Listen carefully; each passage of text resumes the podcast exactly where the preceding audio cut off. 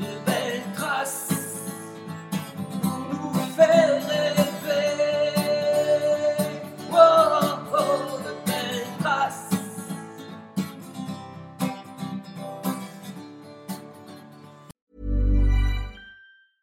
Quality sleep is essential. That's why the Sleep Number Smart Bed is designed for your ever evolving sleep needs. Need a bed that's firmer or softer on either side? Helps you sleep at a comfortable temperature? Sleep Number Smart Beds let you individualize your comfort so you sleep better together. JD Power ranks Sleep Number number 1 in customer satisfaction with mattresses purchased in-store. And now save 40% on the Sleep Number limited edition Smart Bed for a limited time. For JD Power 2023 award information, visit jdpower.com/awards. Only at Sleep Number stores or sleepnumber.com. For the ones who work hard to ensure their crew can always go the extra mile, and the ones who get in early so everyone can go home on time, there's Granger, offering professional grade supplies backed by product experts so you can quickly and easily find what you need. Plus, you can count on access to a committed team ready to go the extra mile for you. Call, clickgranger.com, or just stop by. Granger, for the ones who get it done.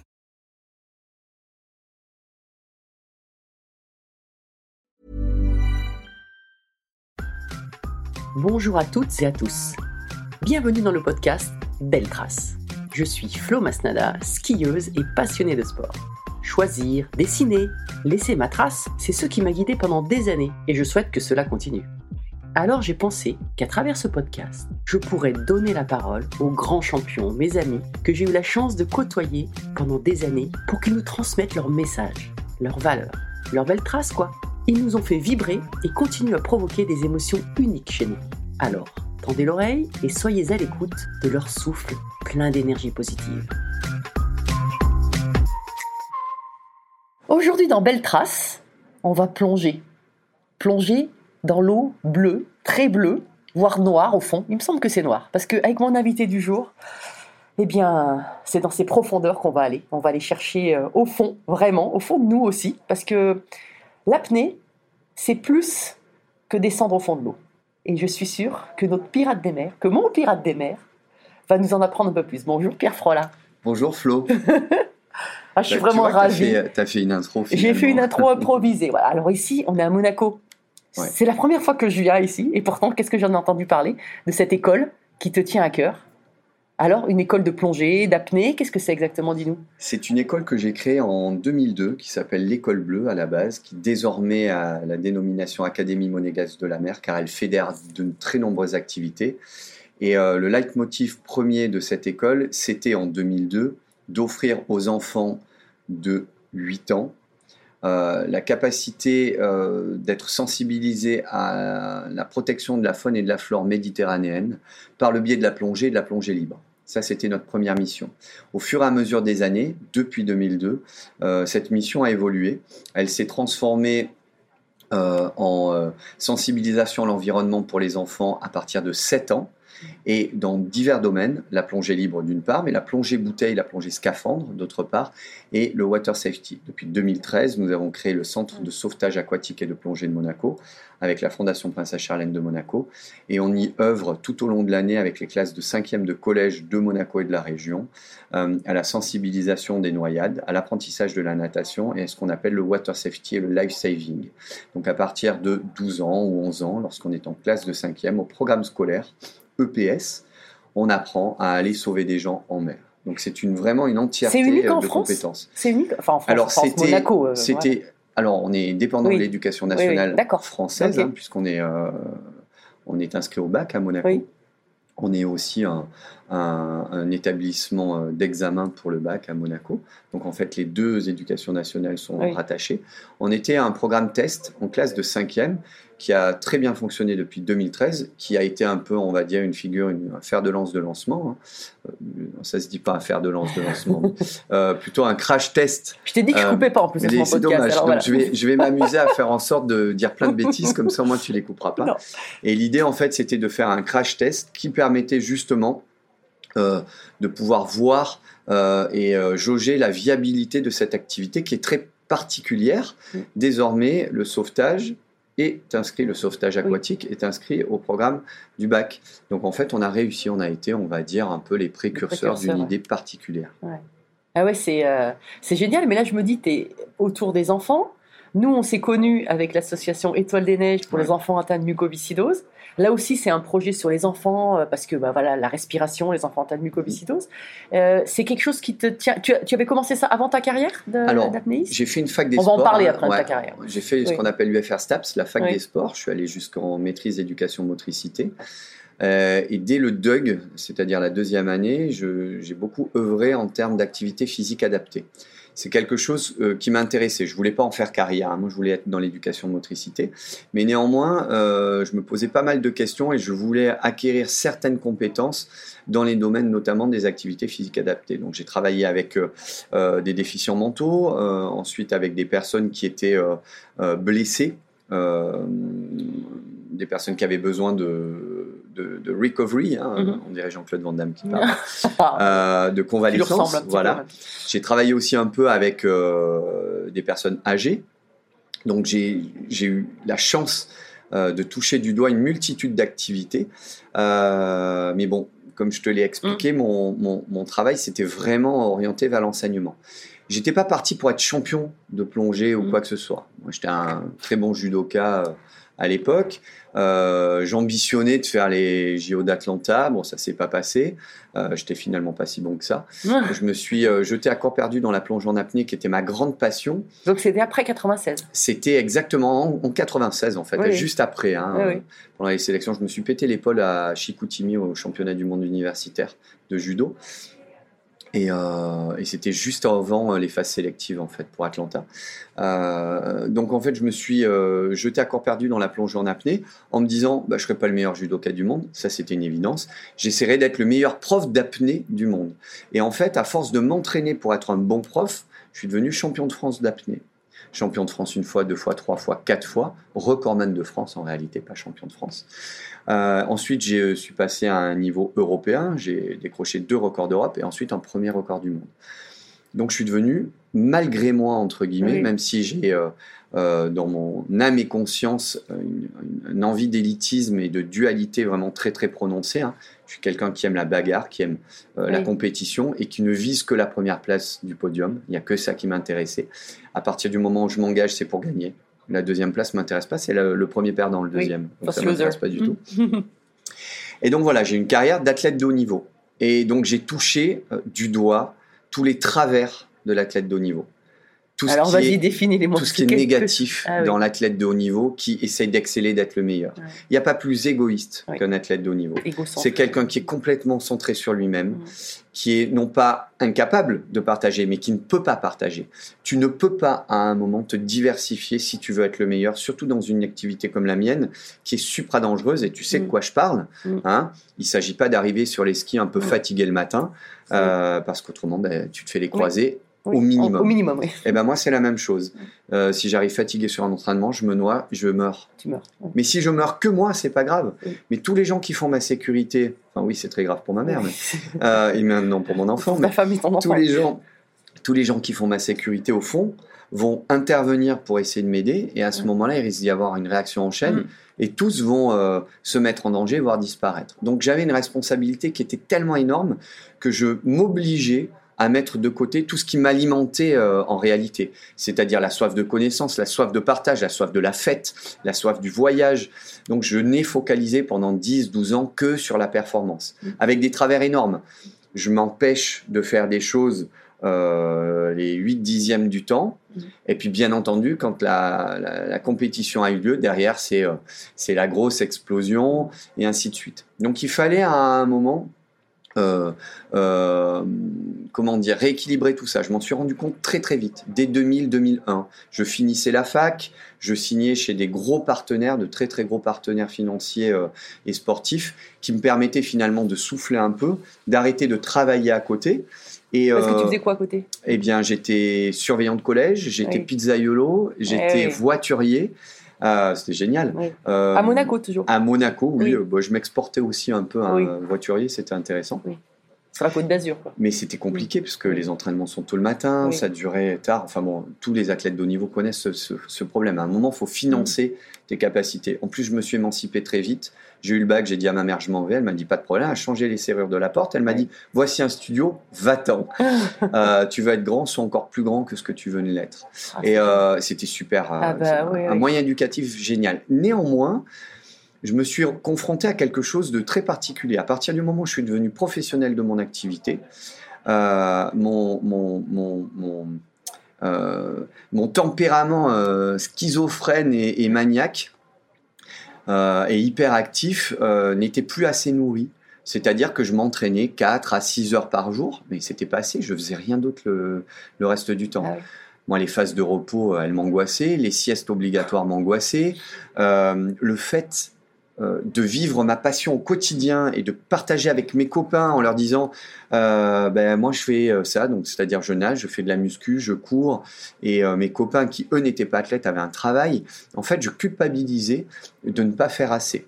Et surtout j'étais super redevable de mon équipe une trentaine de personnes qui me donnaient au quotidien de leur temps de leur énergie, de leur argent, parce qu'ils posaient des jours Oui. de repos, de congés, de CP pour pouvoir faire ma sécurité, parce que j'avais pas les moyens de payer huit plongeurs, quatre bateaux, euh, l'essence, euh, les, les moyens de Mais sécurité. tout ça, cette équipe-là, c'est toi qui l'as montée? T'as Oui. monté une petite. En fait, t'as géré une petite entreprise. Dans le monde de la plongée en apnée, il n'y a aucune structure académique, ça n'existe pas.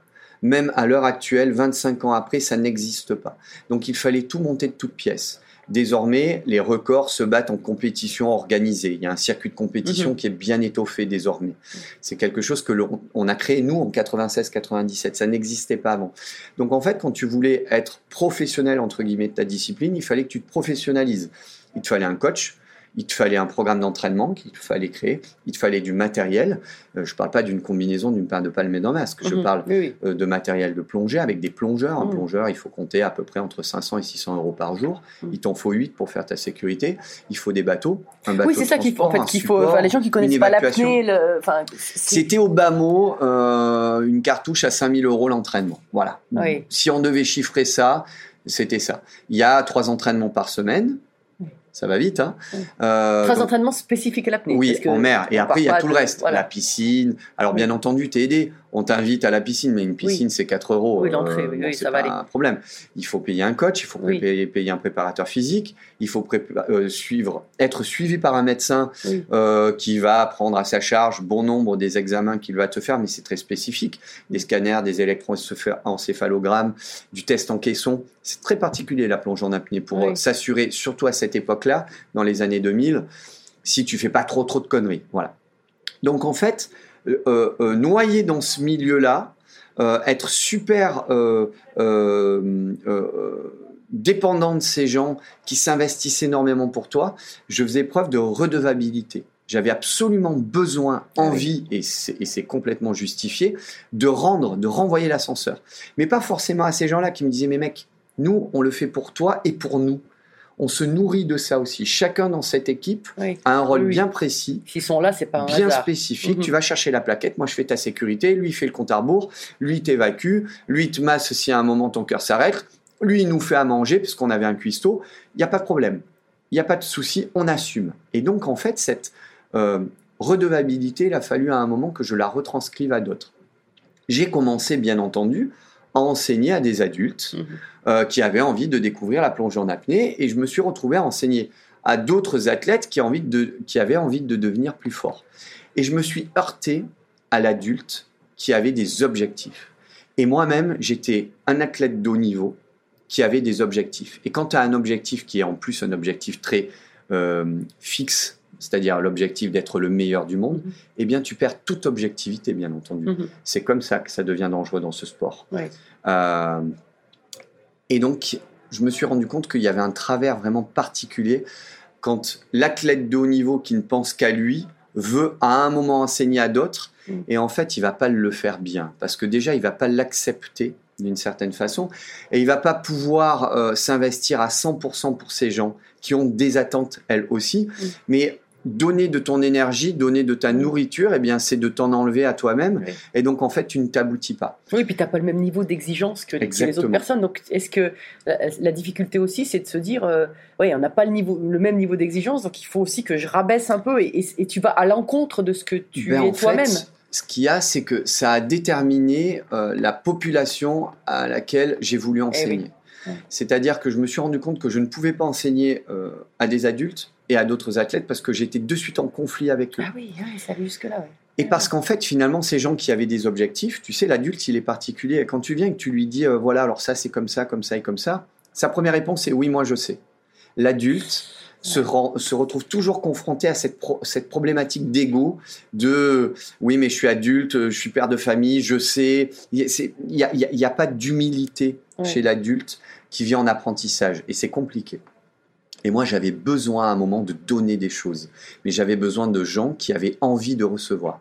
Et les enfants, c'est une population qui est magique pour ça. Les enfants viennent avec une nécessité d'apprendre. Ils savent qu'ils ne savent pas.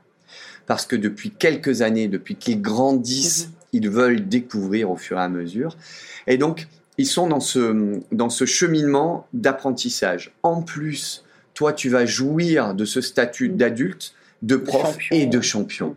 Et donc le passage, le, le, le langage, le, L'écoute est différente. L'écoute exactement, Oui. mais le, le- la transmissibilité, Oui. voilà, Mhm. le transfert d'informations va être bien meilleur. Le message, il a moins de filtres.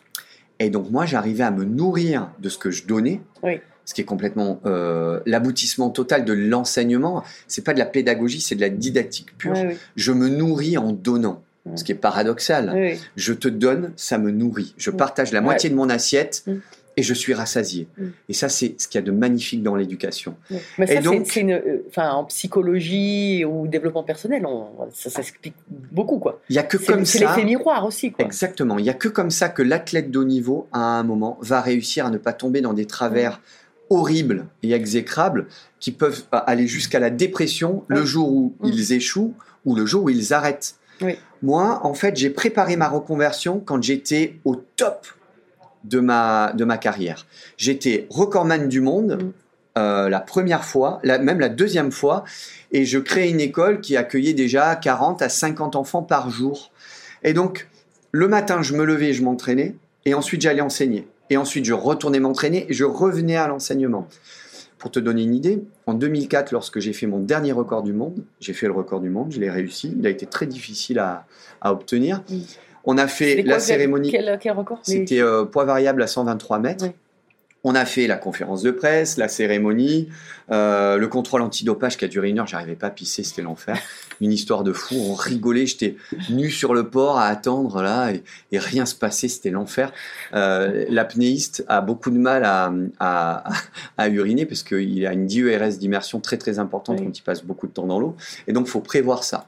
Et, euh, et passer beaucoup de temps et descendre en grande profondeur, ben, euh, l'envie d'uriner, elle, elle est longue. Hein. Oui. Et moi, dans mon cas, ça avait duré presque 45 minutes. C'était l'enfer, on en Oui. rigolait. Bref, tout ça pour Ouais, dire enfin, moi, que... j'ai connu des blocages. Enfin, euh, les premiers contrôles antidopage, euh, tu- j'ai mis 3 heures. hein. Ah oui, donc finalement, je Oui. me suis pas mal démerdé. Ah, mais non, 45 minutes, c'est pas... moi, c'est pas Ah, choquant. 45 minutes, la nouille à l'air, à attendre que ça se passe, je peux te dire que c'est un podcast et nous ne couperons rien, tu vas dire. Écoute, enfin, c'est pas une nouille, c'est un cannelloni énorme. Et donc, ce qui se passe, par contre, c'est qu'à ce moment-là, on fait la cérémonie et tout, et là, généralement, ben, Mm. euh, tu vas soit te reposer, soit faire Oui. des interviews. Moi, je suis retourné à l'école parce que j'avais besoin euh, euh, de, de- de- presque de me nettoyer de cette euh, de cet effet. euh, je je, je, je n'assumais pas en fait d'avoir encore fait un record du monde. Je trouvais que c'était l'aboutissement total d'un objectif, mais c'était désuet par rapport à la vérité vraie de Oui. la vie, de ce que c'était. Oui. Euh, D'ailleurs, je n'ai plus aucune coupe, plus aucune médaille, presque plus aucune combinaison. J'ai tout donné, offert à des œuvres caritatives. Il, il reste rien ici de de, de, de, de ce passé, si ce n'est que des que des, des, des- des souvenirs ou des trophées qui m'ont été offerts par d'autres athlètes, comme Loïc Oui. Leferme par exemple, qui Oui. m'a offert mon premier trophée. Celui-là, je l'ai gardé. Oui. Mais la Coupe du record du monde, euh, elle a été offerte. Néanmoins, je suis retourné donc dans mon école à 15h30 enseigner, faire des baptêmes à des gamins. Et c'était magique parce qu'en plus, je venais euh, de battre le record, j'étais passé à la télé au journal de 13 heures, et puis hop, j'étais là à faire des baptêmes. C'était pas par arrogance, bien, en- bien évidemment, c'était euh, par euh, nécessité de remettre le curseur Mmh, à la bonne place. L'humilité, savoir qui on est et Ouais. savoir qui on n'est pas. Et ça, c'était super important. Et quand j'ai arrêté la troisième fois, parce que j'ai eu euh, trois arrêts de carrière, en fait, j'ai à chaque fois repris, hein, j'avais jamais le courage de vraiment arrêter. C'est très compliqué hein, de, Et oui. de, de Parce qu'on aime ça quand même, Mais oui, euh, bien sûr. challenger. La, la recordite, la, la, Oui. la, la douleur à l'entraînement, euh, l'angoisse de la compétition, euh, euh, l'échec nourri par la réussite derrière. Enfin bref. Quand j'ai vraiment arrêté, eh bien en fait ça a été super simple finalement pour moi de décrocher ou de raccrocher parce que eh bien je faisais exactement la même chose. Le matin je retournais à la piscine m'entraîner ou en muscu parce que quand même il faut rester beau oui, et vif. oui. Et puis j'allais enseigner derrière. Et donc j'ai très très bien vécu mon, euh, ma reconversion. Ah ouais, c'est euh, mais c'est bien, c'est bien dans l'échange avec euh, cet équilibre. euh, mais c'est marrant que tu, tu dises quand même que j'ai mis trois fois à revenir. Enfin, je suis trois fois, je suis revenu quoi. Oui, Comme quoi, euh, je c'est- en fait, j'ai, pas arrêté euh, la- les, les deux premières fois, j'ai pas arrêté parce que j'étais euh, plus au top. Oui. C'est parce que je ne me, nous- je ne me nourrissais plus assez, assez. euh, avec la, la, la Mhm. plongée en apnée. Mhm. La plongée en apnée, les compétitions en apnée ne nous nourrissaient pas assez. La vie sociale, passé 30 ans, elle est, elle est vraiment, elle est, v- elle, elle est vraiment alimentée par une multitude de choses. Et moi, j'avais soif et euh, faim d'enseigner, de voyager, de faire des documentaires, de faire des films. Euh, j'avais euh, une petite émission de télé qui se préparait. J'en avais marre de dire non à tous les apéros, non toutes à les soirées, non à des voyages super sympas qui risquaient à un moment de me mettre en, en difficulté parce qu'il fallait prendre l'avion et que j'allais avoir euh, une sinusite et que derrière je pouvais pas m'entraîner. Enfin, c'était vraiment compliqué. De, de 20 à 30 ans, c'est assez facile d'être plutôt Mhm. monacal, tu vois. Oui, oui. Mais après, par la suite, c'est plus vraiment possible. Je vois la nouvelle génération d'apnéistes. Il y a des apnéistes là qui ont 40, 41 ans, qui continuent la compétition et qui sont encore les meilleurs. C'est génial. Euh, donc, tu vois, il y a, euh, si tu es bien entraîné, si tu as bien adapté ton corps, tu peux aller loin Mm. dans la, dans la, euh, dans la performance. Par contre, il y a beaucoup de choses que tu ne fais pas à côté et c'est des choses que tu ne feras pas par Mhm. la suite.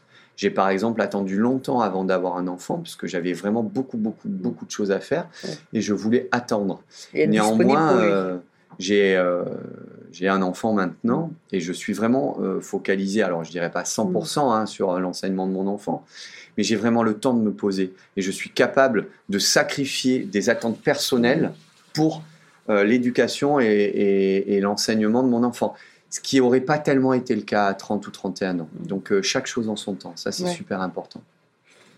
Ouais, c'est, euh, c'est, c'est un beau message, un beau message d'équilibre. Alors, on va parler un peu apnée quand même, pas forcément record, mais, euh, mais cette discipline, l'apnée. Là, on est à Monaco, au, Sp- chez- au Sportel, et hier, hier soir, il y avait le film Résilience de, Ouais. de Kevin Roland, qui, qui a beaucoup travaillé avec toi, l'apnée, Oui. qui est allé chercher quelque chose. Qu'est-ce qu'il est allé chercher, à ton avis, Kevin? Alors, Kevin, ce qu'il est allé chercher, c'est, et il l'a très bien défini, c'est ce qu'il y avait de très intéressant dans son documentaire et dans sa prestation euh, scénique, c'est que il est humble, c'est-à-dire que l'humilité, c'est pas de la modestie, c'est savoir qui l'on est, qui l'on Mhm. n'est pas. Et ce qu'il y avait de très intéressant avec, euh, avec euh, Kevin, c'est qu'il a clairement défini la chose, je vais chercher un record, quelque chose que je n'ai pas. Mhm. Le record du monde, à la différence du championnat du monde et du titre de champion du monde, c'est quelque chose de très particulier. On parle Le du record en ski, hein, qui, Oui, oui, pas tout pas à le fait. record en apnée. hein. Non, Ah oui, c'est vrai. Lui, c'était un record en hauteur. Oui. Euh, en fait, le champion du monde, euh, c'est le meilleur sur le moment. Le moment. Le moment. Ou alors le- sur une saison. sur le plateau, ouais, voilà, suivant euh, Le- sport, monde, le oui. championnat du monde. Mais c'est pas la meilleure performance mondiale de tous les temps. Mm. Et le record du monde, il a cette chose vraiment très particulière. Le recordman du monde, c'est vraiment le meilleur des meilleurs. Et Kevin a clairement défini le fait qu'il était à la recherche de ce statut. Il voulait être le meilleur des meilleurs. Et donc, il s'est donné presque tous les moyens pour pouvoir l'être. Là où il a fait une erreur cruciale, euh, que, qui est, et c'est pas étonnant. Alors, j'ai pas voulu intervenir dans son débat parce que Mm. c'était pas un débat déjà d'une part, et puis euh, euh, j'avais pas du tout envie euh, d'avoir l'impression de donner une leçon, surtout que c'était trop tard. Il aurait fallu le faire Oui. avant. Nous, en plongeant en apnée, on s'est rendu très vite compte que la problématique du record du monde, c'est que la personne qui a un objectif perd toute objectivité. Il l'a dit à, à Oui. demi-mot hier. Mhm. Celui qui veut réussir, Mm. eh bien, il a des œillères et il est incapable de faire les bons choix. Et il va tracer sa route sans à aucun moment être capable de réaliser qu'il y a un danger, mais un danger vital.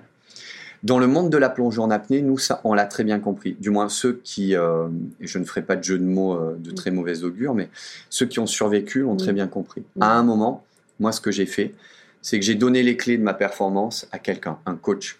Quelqu'un qui, lui, me disait le matin, Mm. aujourd'hui, en vue des conditions climatiques, en vue de la tête que tu as, en vue de ce qui Mm. s'est passé sur les derniers entraînements, aujourd'hui, il va se passer ça. Et je n'avais pas mon mot à dire, c'est lui qui avait les clés. Ah oui. Il me disait, tu vas chercher la plaquette. Et je ne savais pas où elle était. Ouais. Elle pouvait être à 70 mètres, à 75 mètres, à 80 mètres. À... Il y avait... C'est lui qui décidait. Quelquefois, il mettait la barre légèrement plus haute. Quelquefois, il me faisait doubler, tripler, quadrupler la performance. Quelquefois, il enlevait de la performance, enfin, de la performance à, à acquérir. Il enlevait de la profondeur, de façon à ce que je sois dans la pédagogie de la réussite. Ça, c'était super important. Ce qui s'est passé avec Kevin, c'est que à un moment, Mm. il n'a pas donné les clés. Mm. C'est lui qui a décidé.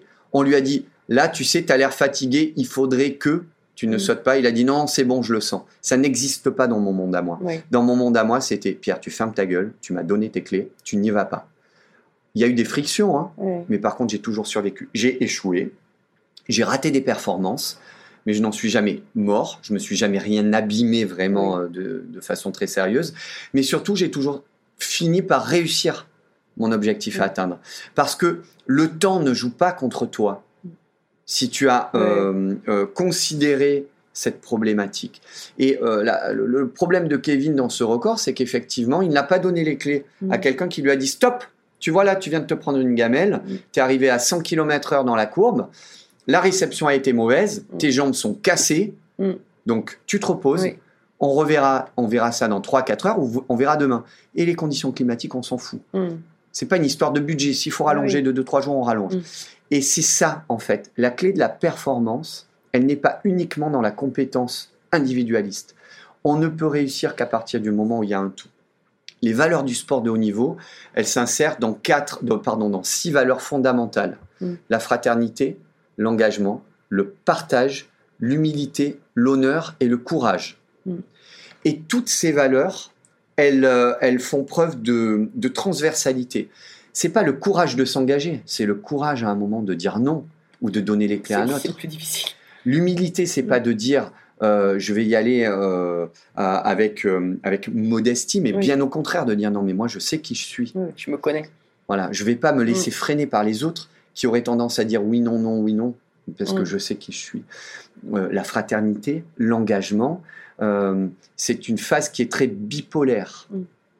C'est-à-dire que je m'engage au maximum, Mm. mais aussi à minima. Et ça, c'est super important. Et euh, c'est ce qui a manqué à Kevin Mm. euh, dans son équipe globale. Mais parce que c'était quelque chose de très particulier. Le half-pipe, c'est quelque chose de vachement connu. Mm. Le quarter-pipe, c'est-à-dire le saut en hauteur, Mm. c'est très peu pratiqué. Ouais. Et, euh, et ça a été pratiqué par lui, avec son équipe, Mm. donc qui n'était pas issu de ce milieu-là. Oui, oui. Il a manqué Pas dans cette équipe quelqu'un de, de spécialisé dans la recordite, Mm. c'est-à-dire euh, l'élément ultime, et euh, dans lequel euh, on doit mettre dans la recette, on doit avoir conscience que dans cette recette, il y a quelque chose de complètement nouveau. Et donc il faut quelqu'un de complètement nouveau dans cette équipe pour l'étoffer. Autrement, on est enfermé sur nos rails. On est Mm. enfermé dans cette boîte. hein, Mm. euh, et on fonctionne de la même façon et ça fonctionne pas finalement. Ça ne peut pas fonctionner. Ouais. Pour te donner une idée, je dirige ma structure. Euh, j'ai toujours dirigé mes équipes. J'ai toujours été chef de quelque chose. Mm. Et euh, quelquefois, je me retrouve dans une autre équipe où je ne suis pas du tout le leader. Je suis euh, quelqu'un qui exécute d'autres ordres donné par une autre personne qui a très certainement une autre façon de faire. Mais ça me remet à ma place Mm. parce que ça me permet déjà de me rappeler que ben, je ne peux pas tout diriger. Ça, c'est la première chose. Et puis, je vois d'autres façons de faire qui sont peut-être mieux ou moins bien, mais ça me permet de corriger ma façon d'être. Et, euh, et voilà. Et donc, euh, j'ai adoré euh, l'histoire de Kevin. Et je pense qu'il devrait pousser, utiliser ce documentaire et utiliser ses prestations scéniques pour faire des séminaires Mm. qui, justement, présentent à des gens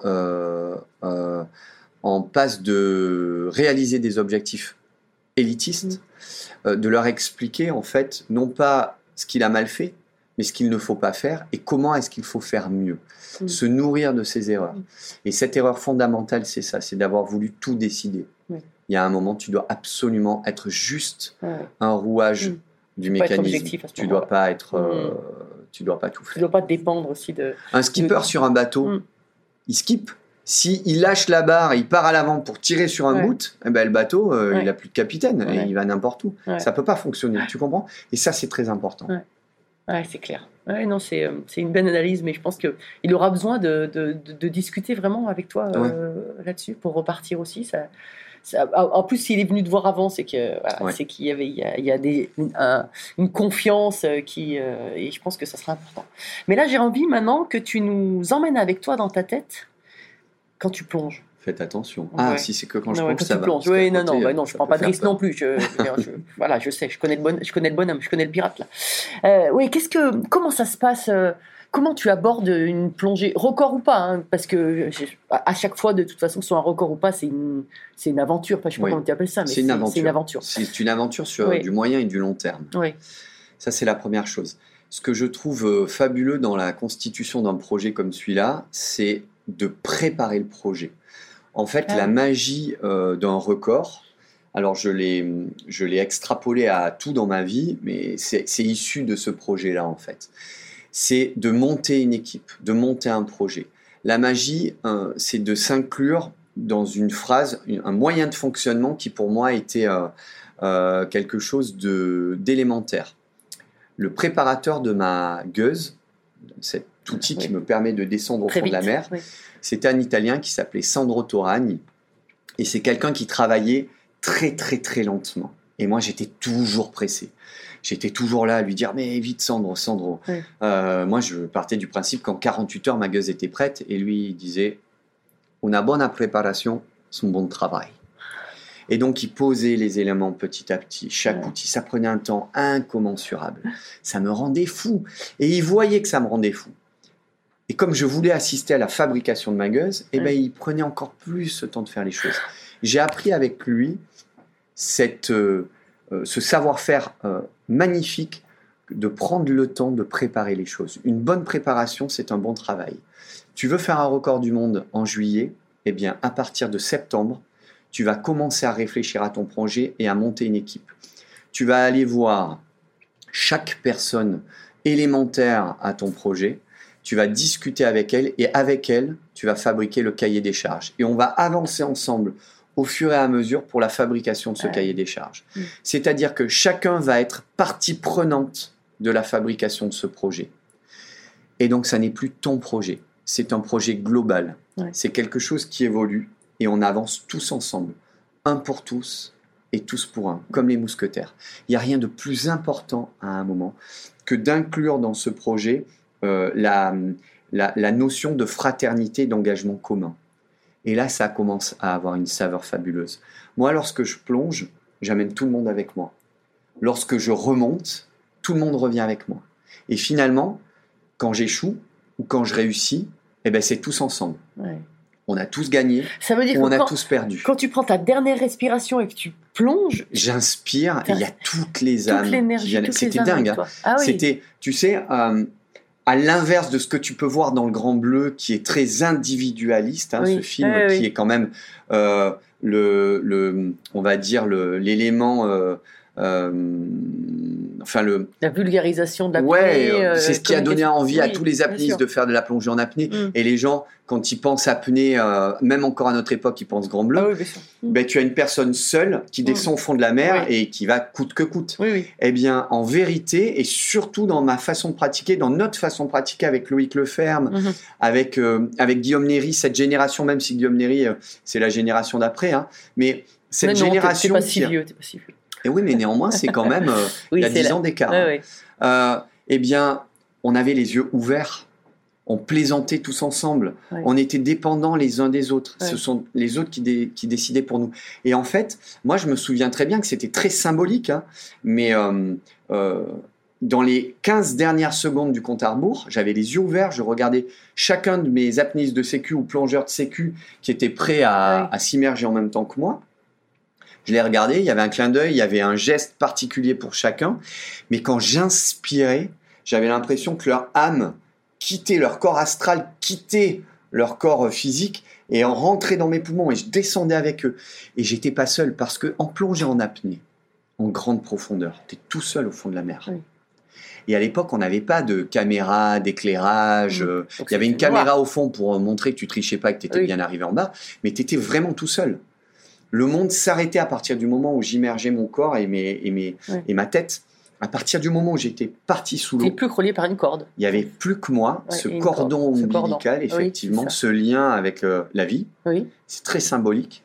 Et je descendais dans le noir, dans la solitude, euh, à la rencontre euh, des peurs les plus primaires, les monstres Parce que là, marins. tu, tu- tu- tu te dis quoi euh, quand tu descends? Tu es dans la. Je, vais plus bas, faut pas trop que je respire. Enfin, faut pas que je respire. Tu peux, pas, faut tu peux pas que- respirer. Je dis n'importe quoi. Tu es dans le paradoxe le plus total. Ouais. Je ne dois pas penser que je suis en apnée. Je ne Oui. dois pas penser que j'ai besoin de respirer, alors que Oui, c'est un ça. besoin C'est- C'est vital. pour ça que je te dis, faut pas que je respire. C'est Je ridicule. dois pas, euh, je dois pas ressentir la douleur parce que la pression qui s'exerce sur mon corps est énorme. Je passe de 1 kg par centimètre carré à 123 mètres par exemple à 130, à, à 13, on va dire à 14 kg par centimètre carré sur le corps. Tu imagines? De 1 à 14. Ouais. Je multiplie la pression par 14 sur mon corps en 1 minute 10. C'est énorme cette pression. D'autant plus que c'est une information que je vais devoir chanter et tricher. C'est une information qui est relativement douloureuse et je ne dois la traiter que comme une information. Tiens, je suis à 100 mètres. Tiens, je suis à 80 mètres. Tiens, je suis à 120 mètres. Donc je triche, je mens. Je suis un mythomane pendant Ouais. la descente. Mes oreilles passent de moins en moins bien. Je dois trouver des solutions pour les faire passer en activant les muscles autour de ma sphère ORL, de ma mâchoire, en poussant mon diaphragme au maximum pour écraser le peu de poumons qui me reste parce qu'ils sont complètement écrasés. Ils sont de la taille d'une mandarine alors Oui. que Oui. en surface ils faisaient 6 ou 7 litres, tu vois. Et donc en fait, tout ce, tout ce travail euh, euh, paradoxal de, de mensonge euh, personnel te permet d'acquérir cette compétence d'aller là où tu as envie d'aller. Et donc c'est un travail global. Mais par contre, il se fait pas en une fois. Il se fait au fur et à mesure. Mm. C'est ce qu'on appelle le travail d'adaptation. Et c'est ça qui est intéressant. Mhm. C'est que tu progresses pas à pas. Et donc, en fait, la douleur réellement n'est qu'une information. Donc, euh, euh, c'est quelque chose que tu, euh, que tu acquiers au fur et à mesure du temps. Mhm. Et toutes tes peurs les plus primaires, la solitude, le noir, euh, l'évanouissement, la noyade, euh, l'écrasement, le froid, le froid il est Oui, mais ça. énorme en bas. ça- eh bien, ça, ça- ce ne sont plus que des informations. Oui, tu les acceptes. Oui. Tu, tu les refuses pas. Tu, tu Et tu sais, euh, quand j'étais petit, j'étais terrorisé par le noir. Terrorisé par le noir. J'étais terrorisé par les requins. Et quand je te dis petit, euh, Ouais. à 13, 14, 15 ans, j'avais encore peur des requins. Et Ouais. ça faisait longtemps que je descendais à plus de 40 mètres en plongeant en apnée. Et donc, j'allais à la, à la rencontre de ces peurs primaires. Parce que j'avais honte d'avoir peur, j'avais peur d'avoir peur. Et donc, mon combat d'abord, ça a été contre la peur. Je devais me surpasser. Je devais être meilleur Ouais. que moi-même. Il l'a très bien dit, Kevin, hier soir Ouais. d'ailleurs, dans, Ouais. euh, sur scène. Il disait, en fait, j'étais terrorisé de faire quelque chose, mais quand j'avais réussi, j'étais tellement Ah fier d'avoir surpassé cette peur. Alors nous, c'est à l'inverse. Mm. J'ai compris très vite que la peur engendre euh, le doute, le doute engendre l'erreur, l'erreur engendre l'échec, Et l'échec Mm. engendre la perte et la mort. Et la mort, oui. Donc si j'ai peur, je meurs. Mm. Donc je dois pas avoir peur. Mm. Donc je devais lutter contre cette peur. Je devais pas m'en nourrir, je devais me battre contre elle. Et donc je devais aller à, sa- à sa rencontre. En judo, par exemple, mon prof de judo, il me disait si tu as envie d'être meilleur, faut que tu arrêtes de te battre contre les mecs qui ont ton niveau ou les moins forts. Il faut que tu ailles contre les plus forts, ceux qui sont plus lourds, plus puissants et qui sont meilleurs que toi. Et donc j'ai été euh, élevé dans cette, euh, dans cette façon d'être, cette façon de faire. Euh, et en apnée, je ne pouvais pas y aller. Je ne pouvais pas dire je vais à 20 mètres, je vais essayer d'aller à 30 Mm. parce que je me brise, je me noie Mm. et je meurs. Ça ne marche pas. Donc en fait, il fallait que je trouve d'autres peurs primaires à combattre. Et donc il y avait d'autres Mm. choses à faire, d'autres choses à vivre. Et ça, c'était très intéressant. Mm. Et, euh, et je me suis nourri, entraîné au fur et à mesure euh, du temps en allant euh, face à ces, ces démons qui ne l'étaient plus. On n'a peur que d'une seule chose. On n'a peur que de l'inconnu. À partir du moment où l'inconnu est connu, Tu l'as anticipé, comme tu disais, ça rejoint l'histoire que tu as tout, tout préparé avec ton équipe, que tu tout. Mais dans la vie de tous les jours, ouais. tu sais, tu te rappelles ton premier rendez-vous? Mm. Ton premier rendez-vous, les mains moites, le premier baiser, Mm. est-ce que ça va bien se passer? Je sais pas, on fait Mm. quoi? Je lui tiens la main, je lui tiens pas la main. Mm. Premier rendez-vous, deuxième rendez-vous, puis après c'est fini. Mm. T'as plus cette euh, crainte jusqu'au prochain premier rendez-vous avec Mm. quelqu'un d'autre. Et ben là, c'est la même chose. On a peur que d'une seule, chose, pardon, c'est l'inconnu. Mm. On ne sait pas à qui on a affaire. Mais une Mm. fois qu'on sait à qui on a affaire, on ne le craint plus, entre Mm. guillemets.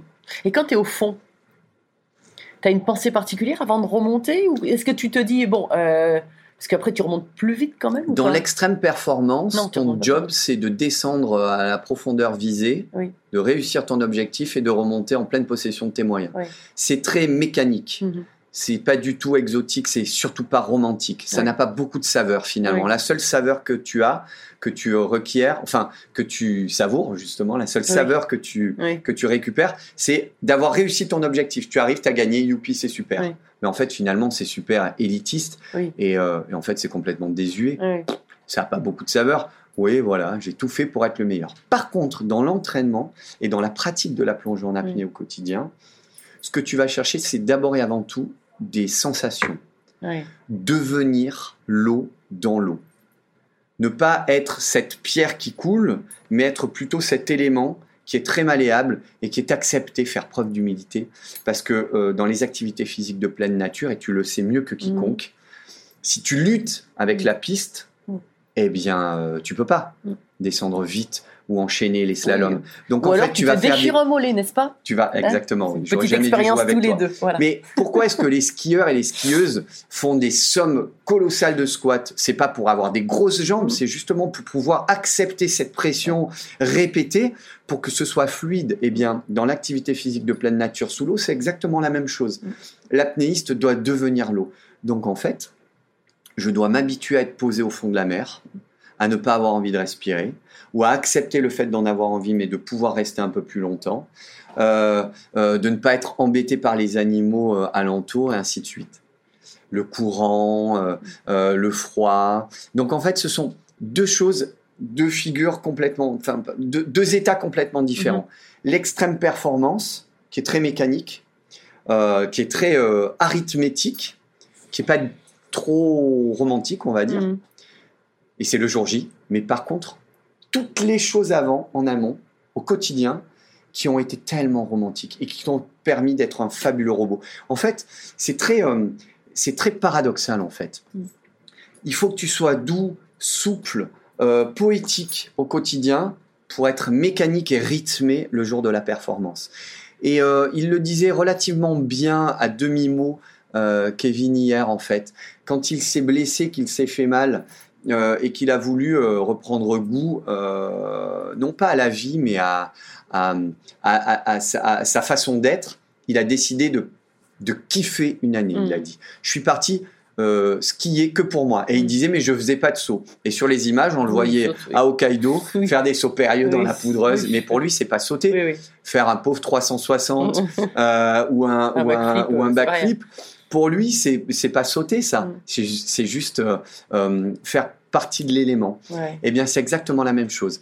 Donc, il n'y a rien de plus euh, délectant que de faire de la plongée en apnée au quotidien Ouais. pour en devenir à un moment une, une bête de record. Et, et- et, tu, as, tu as vraiment besoin de comprendre ce paradoxe, mais euh, de t'en alimenter aussi. C'est très particulier. Ouais. Ça, à l'enseigner, c'est très difficile, Mm. mais à le vivre, c'est très facile. Ouais, c'est super. Écoute, on arrive vers la fin du. Parce que je sais que tu as d'autres rendez-vous, donc on arrive à la fin du podcast. Je voudrais. D'habitude, je finis par une phrase c'est Qu'est-ce que c'est pour toi une belle trace? Mais j'ai envie de finir différent, différemment avec toi. J'ai envie que tu me dises euh, la déclaration euh, que tu fais avec les enfants sur, le, ba- sur ton bateau. Ah oui, bien J'ai sûr. envie que tu finisses avec ça. Eh bien, nous avons un adage à l'école bleue, c'est-à-dire que les enfants sont des pirates des abysses. Pirates des abysses, c'est le nom de l'équipe euh, qui m'a encadré pendant de très très nombreuses années.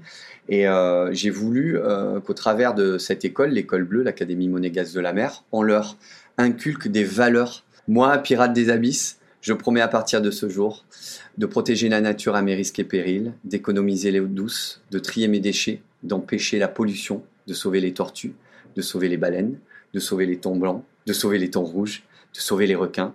Vive la nature, vive les pirates. Qui on est nous On est des pirates. Qui on est nous On est des pirates. Qui on est nous On est des pirates. Pirates à l'abordage. Merci à tous, chers auditeurs passionnés. Vous savez qu'en ski, on récompense les jeunes skieurs avec des étoiles. Alors, si ce podcast vous a plu et que vous voulez continuer à suivre les belles traces et à le faire découvrir aux amis, mettez non pas 3, mais 5 étoiles.